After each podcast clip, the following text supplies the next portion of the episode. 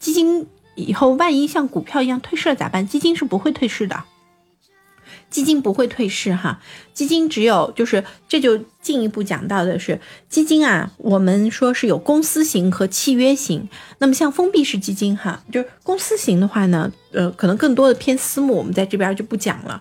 然后呢，就是呃，大多数的基金，不管是封闭型的还是开放式的哈。嗯，它全部都是契约型，契约型它会呃不会叫做退市，而是叫什么呢？就是基金解散是什么概念呢？就是比如说一只基金，嗯，和大家就形成了，就一只基金的成立，也就是和所有的基金投资人行达成了一个契约，就是你们把钱给我，我来进行管理，我来进行帮你们买股票，呃，然后来进行投资，那么。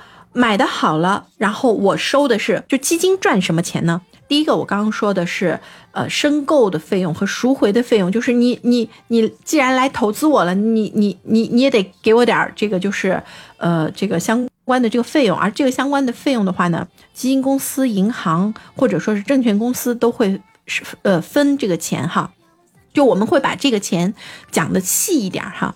你你听我说完你就知道了，就是申购费和赎回费是谁赚呢？基金公司会拿一点，但不是大头，主要是谁拿呢？银行或者是证券公司，也就是谁卖这个钱，因为他要操作嘛。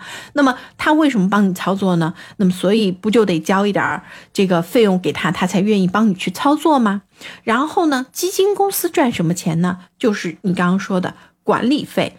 管理费是什么呢？就是我这个基金的规模越大。我帮你赚的钱越多，市值越高，我按照这个市值乘以一点五的比例，呃，没有一点五哈，基金，嗯，就那一点五是私募基金哈，就乘以一个比例，因为每一家也都不一样，但基本上是在有一个线零点五到一哈，也就是说，呃，他会按照这样子一个比例去乘以一个，呃，就去收取管理费，所以对于基金来说的话。他也当然希望自己的基金赚钱啊，因为基金赚钱了，你们都去买了，他的基金的规模大了，他管的钱多了，他的市值高了，他收的管理费也多嘛，对不对？所以这是一个正向的。那么什么时候基金会解散呢？就是当这个基金亏损之后，大家都赎回了，那么它到了一定的线之后，好像是三千万吧，三千万的话，那么它这支基金就要。就是按照规定就得解散了，也就是说，你赚这个钱哈是，呃是，就是你的这个这个盘子已经是属于呃基金业协会规定的最低线了，那你就必须得要解散。所以没有像呃股票一样说是退市，只不过他帮你赚钱的能力不行，大家用脚投票都走了，嗯，基金清盘。客户的钱也在，对啊，是在的，只不过就是亏损了而已。但是不像这个，就是股票是退市，你就你都不知道是什么时候了。那不足五千万或持有人数少于两百人，对的。好专业，帮我做了补充。